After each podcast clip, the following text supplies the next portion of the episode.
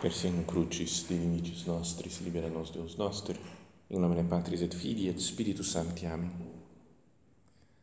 Meu Senhor e meu Deus, creio firmemente que estás aqui, que me vês, que me ouves. Adoro-te com profunda reverência. Peço-te perdão dos meus pecados e graça para fazer com fruto este tempo de oração. Minha Mãe Imaculada, são José, meu Pai e Senhor, meu anjo da guarda, intercedei por mim.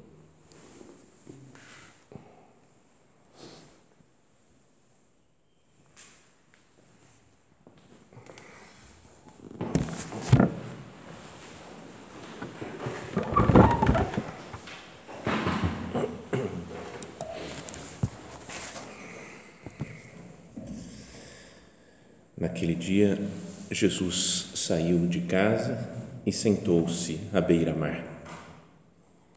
Uma grande multidão ajuntou-se em seu redor. Por isso ele entrou num barco e sentou-se ali, enquanto a multidão ficava de pé na praia.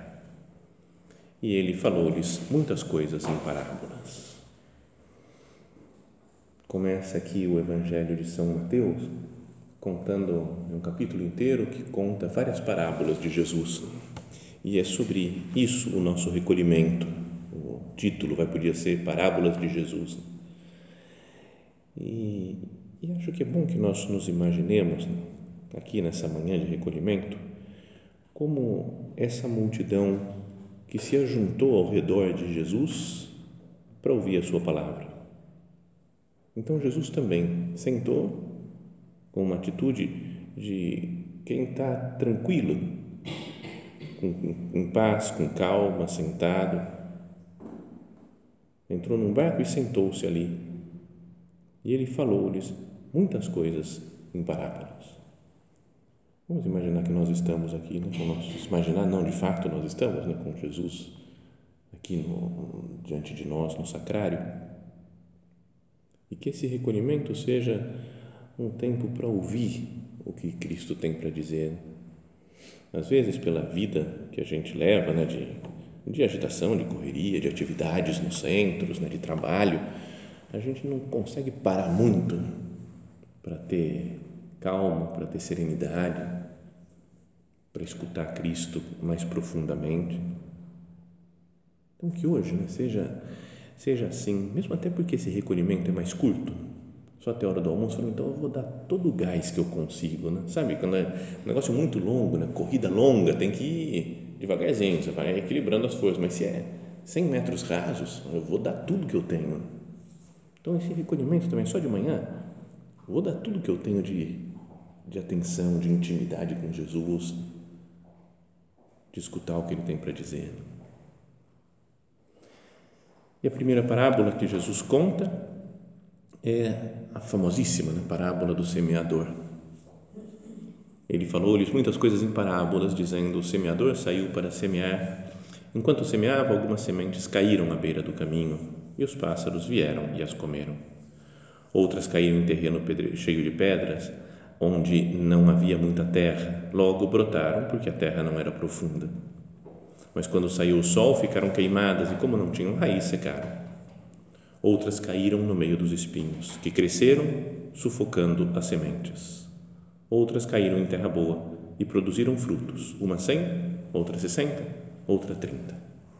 Quem tem ouvidos, ouça. E a gente sabe a continuação, né, que os discípulos voltaram para casa com Cristo, né? Fala, no começo eu tinha falado que ele tinha saído de casa. Saiu Jesus de casa e sentou-se à beira-mar. E mais tarde, quando eles voltam para casa, Jesus explica essa parábola, explica a parábola do joio e do trigo.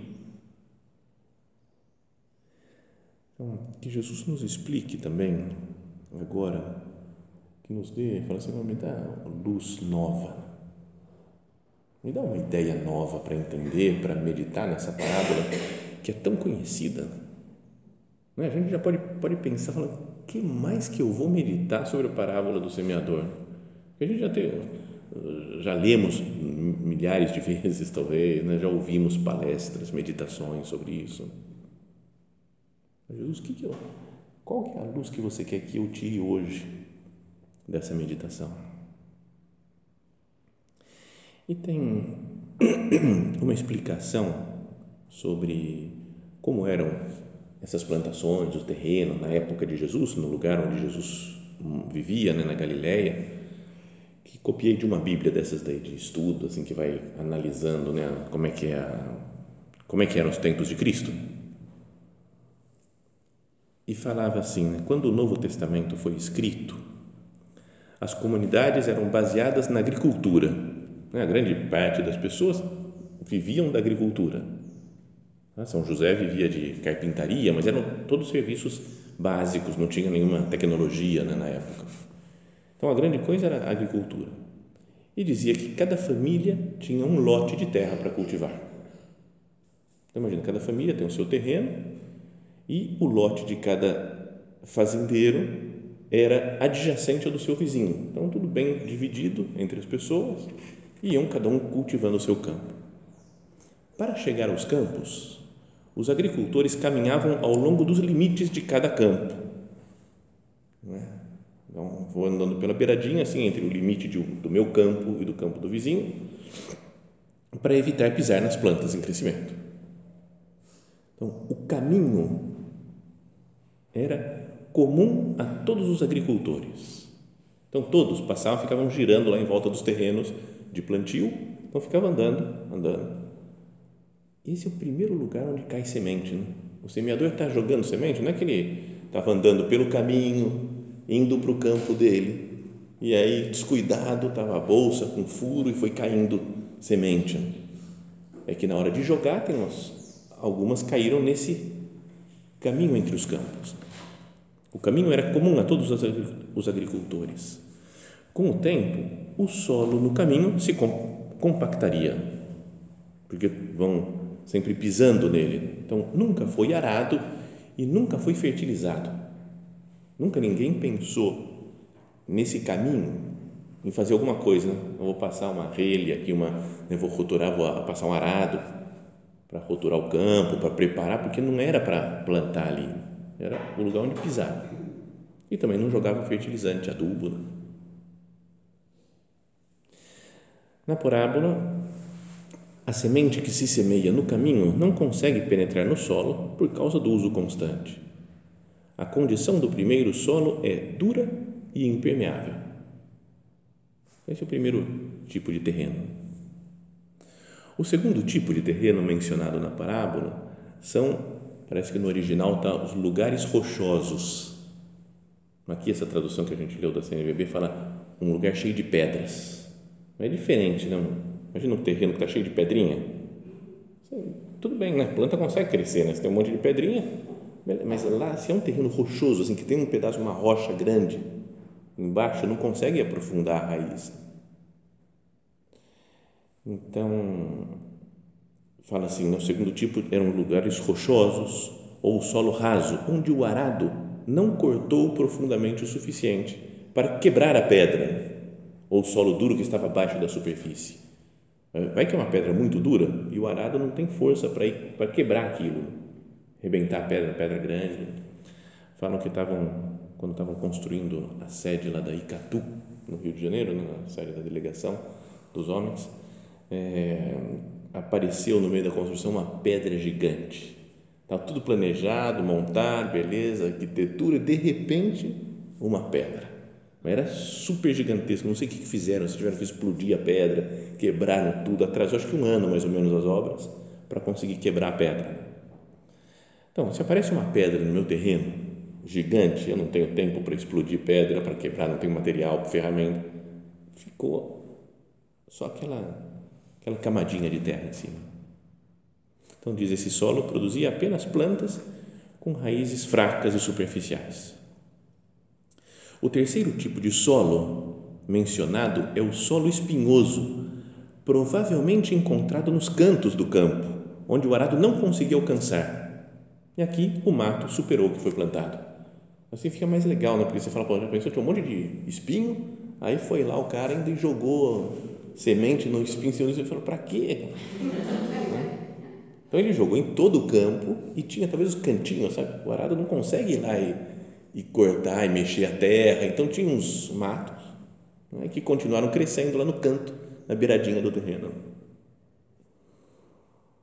É, só uma história que vem na cabeça, não tem nada a ver com, o nosso caso aqui, mas no primeiro dia que eu cheguei em Cava Bianca, no Colégio Romano, no almoço, lá no primeiro dia no almoço, teve um cara, um espanhol, que veio contar, assim, falou, cara, vocês não sabem o que eu fiz.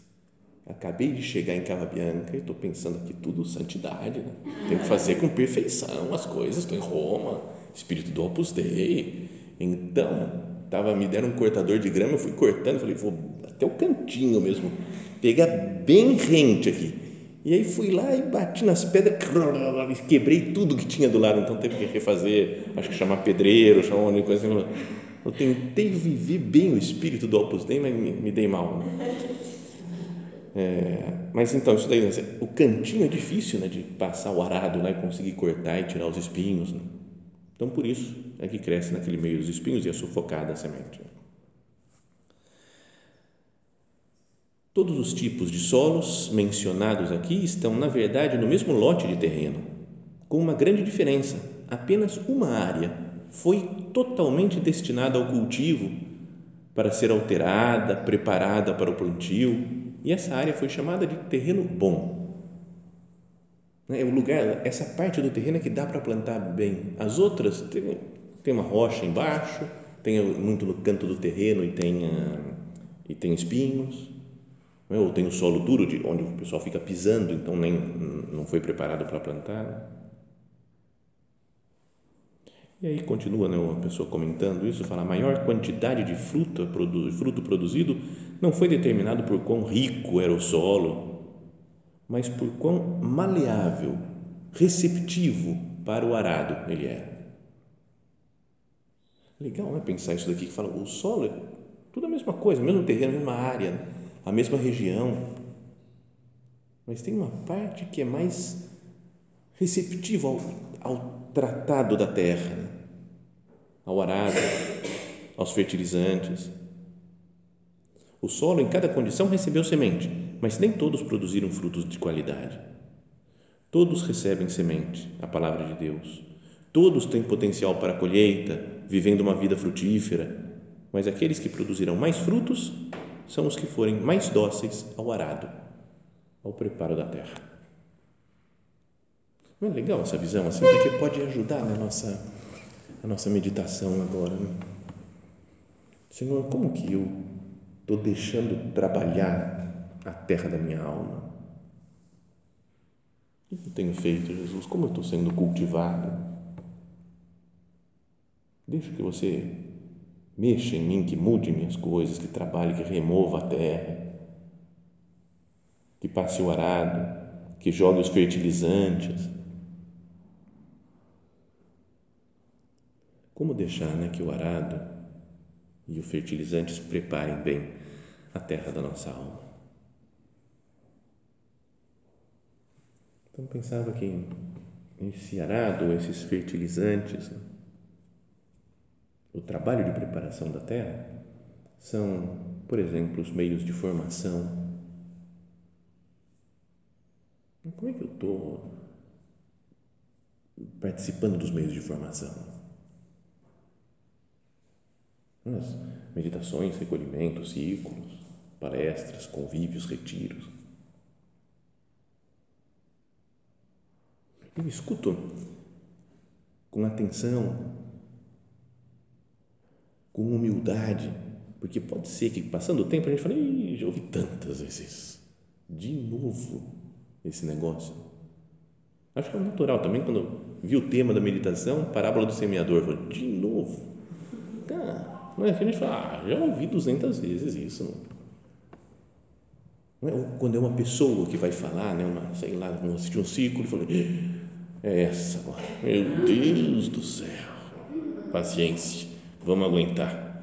Então, é, no meio da palestra, do ciclo, eu dou uma olhadinha lá, ver se chegou um WhatsApp, rapidinho, tranquilo, só para, ah, uf, ainda bem que acabou logo. Bom, sabe, esse, um, um clima de pouco, de pouca maleabilidade para os meios de formação. Que por outro lado devem falar de às vezes a gente não gosta de uma palestra de algum uma ou outra e tem que tem que estar ser bem preparado também né? da outra parte eu falo vou preparar bem vou, né, vou ver o que, que as pessoas precisam de fato lá em casa temos perdão por ficar contando essas coisas na nossa casa mas temos uma uma reclamação que é quando vão comentar a norma do círculo e falam hoje a norma é o costume é, sei lá usar água benta e aí a pessoa faz um tratado sobre água benta não porque água benta surgiu a graça de Deus não sei que e tal ou então começa a falar nós costumamos usar água benta né? em geral antes de dormir joga um pouco na cama faz o sinal da cruz quando fala Faz 50 anos que eu sei isso. Não precisa falar. Então tem uma perseguição assim a algumas pessoas. Mas, mas como é que eu vivo isso daqui? Essa, é o arado passando né, por mim, ou, ou o fertilizante trabalhando a terra.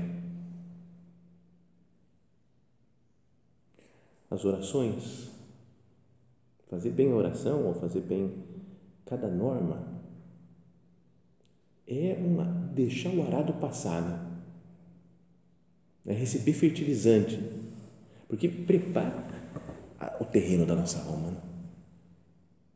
Uma pessoa que procura todo dia fazer bem a oração, está deixando Deus, falando, Deus pode trabalhar. Eu não vou meditar aqui, não quero pensar, Jesus, nas coisas que eu penso sempre. Eu quero deixar que você fale, que você mude as minhas ideias eu tenho alguma ideia meio que não tem nada a ver, me fala, Jesus, me mostra um comportamento meu que não está certo, me diz aqui na oração, me mostra na, na leitura espiritual, me fala através da liturgia da missa.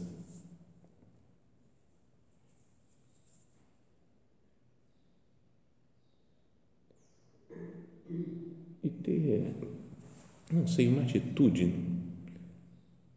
em geral, né, da pessoa que é maleável, que aceita o arado e os fertilizantes, diria que ela deve ter uma atitude de, de silêncio, de humildade, não é para aceitar as coisas, as mudanças que querem fazer em nós, que Deus quer fazer em nós. Porque o orgulho, ou falar demais, é como o solo duro, né, que não deixa penetrar nada, né? ou que tem a rocha embaixo.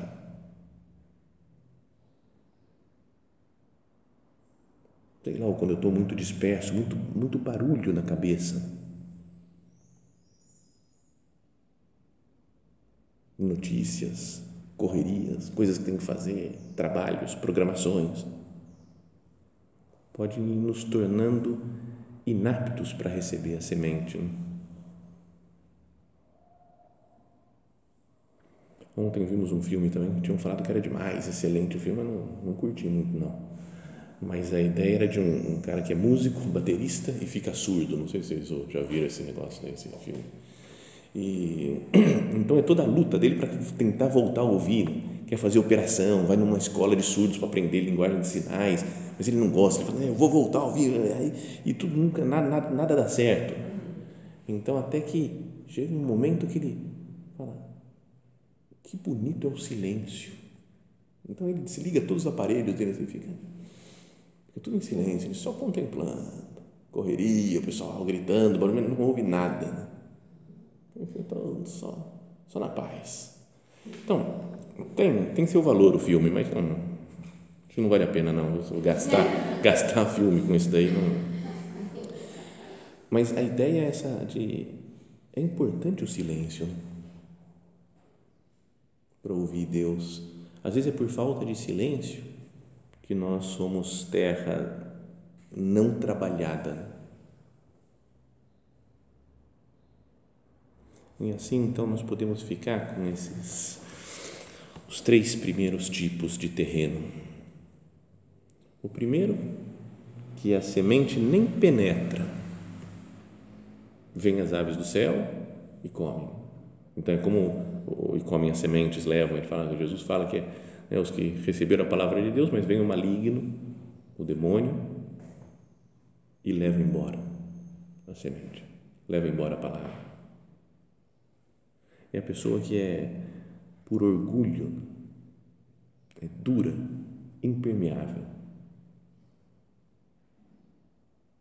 Sabe que não adianta falar as coisas para ela, não adianta Deus falar, porque ela é dura. Vem o maligno, que é, o, é orgulhoso, desde o começo, desde o princípio, ele tenta Adão e Eva com a tentação do orgulho. Sereis como deuses. Então ele quer que nós continuemos solo duro, solo impermeável. Perdão, Jesus, pelas, por tanto orgulho que tem na minha vida. Perdão por achar que eu sei as coisas já, que ninguém precisa me dizer nada. Perdão por não aceitar comentários de outras pessoas ou uma correção fraterna. Perdão por ser um solo duro, Jesus. Por ser, achar que já deu, né? já sei tudo já não preciso aprender. Né? Quando a gente era bem mais novinho, a gente, qualquer coisa, nossa, que novidade, que legal. Né? Explicava, então, santificação do trabalho. Nossa, o trabalho, dá para ser santo.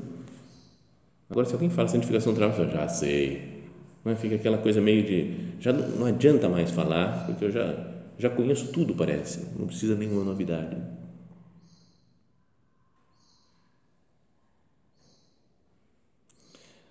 O segundo tipo de terreno, o solo pedregoso, com pedra, rochoso, é a pessoa superficial. Porque está muito, muito dispersa, não aprofunda nas coisas. Então, um terreno que foi mais ou menos preparado. Passou o arado lá, deu uma mexidinha na terra, mas só na terra superficial. A gente também escuta umas coisas, gosto, beleza, faço minhas orações, mas meio superficial.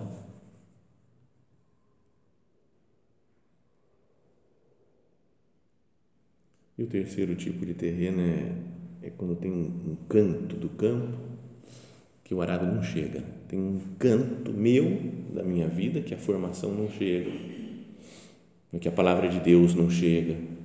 Sei lá, porque é o meu canto de ter um pouco de prazer, meu descanso, meu, meu dinheiro, minhas coisas. O que foi semeado no meio dos espinhos é quem ouve a palavra de Deus, mas as preocupações do mundo e a ilusão da riqueza sufocaram a palavra e fica sem fruto.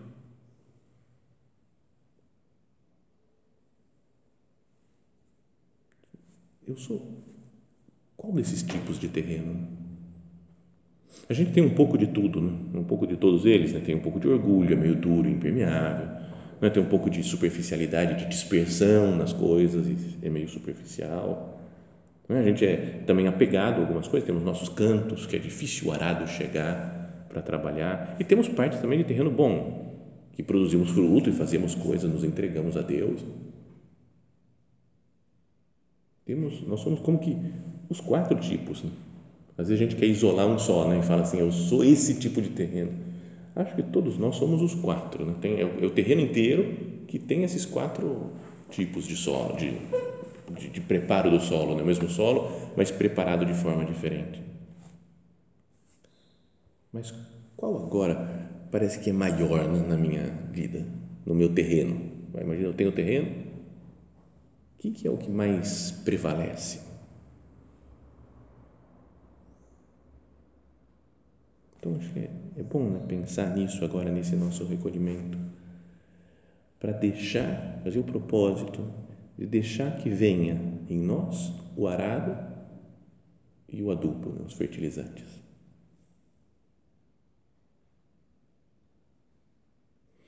E uma coisa que pensava disso é que o arado quebra tudo e o fertilizante dá força.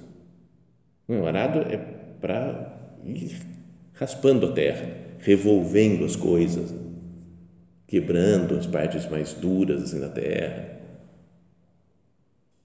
Então, o arado machuca a terra, mas é preciso machucar para que entre depois o fertilizante, para que entre a semente. Então, tem umas coisas na vida espiritual que machucam a gente também. Mas sei lá, as correções que nos fazem. A gente fica. Foi uma passada de arado em nós, assim, que dá aquela. Uma revolta interior. Os sofrimentos de qualquer tipo.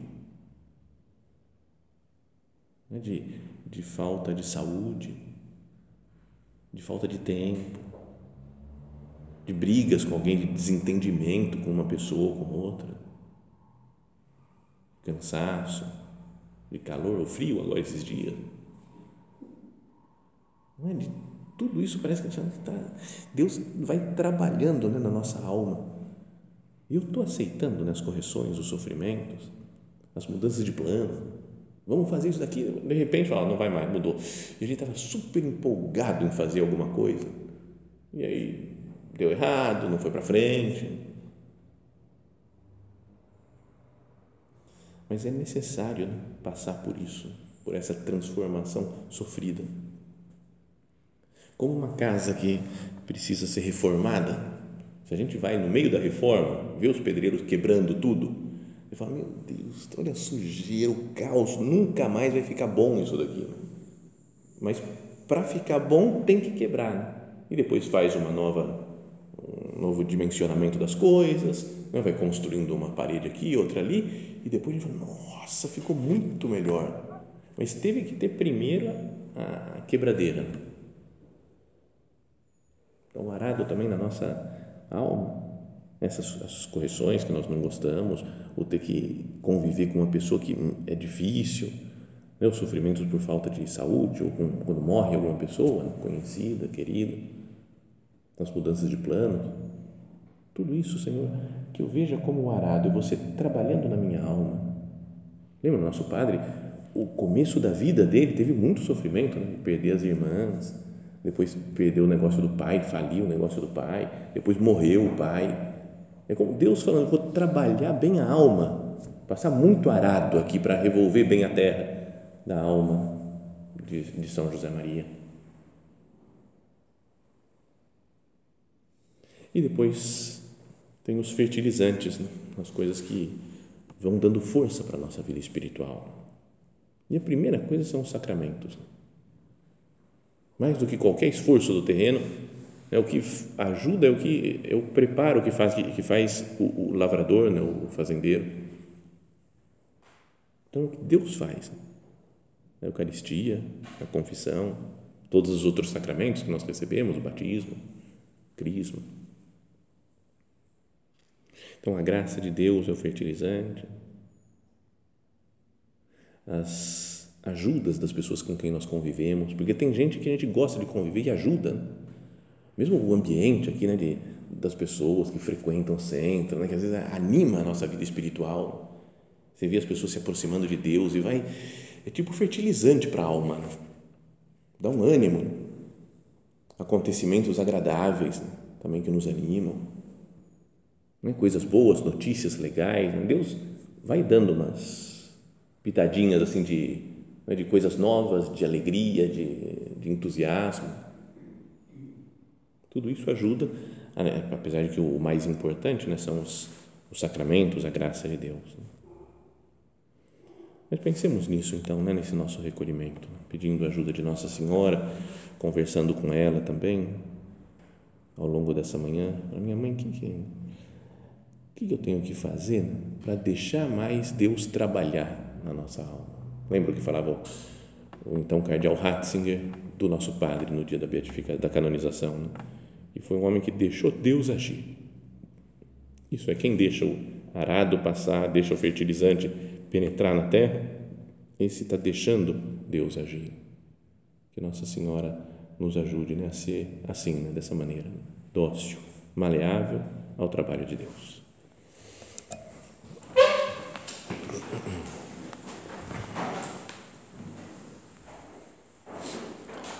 Dou-te graças, meu Deus, pelos bons propósitos, afetos e inspirações que me comunicaste nesta meditação. Peço-te ajuda para os pôr em prática. Minha Mãe Imaculada, São José, meu Pai e Senhor, meu anjo da guarda, intercedei por mim.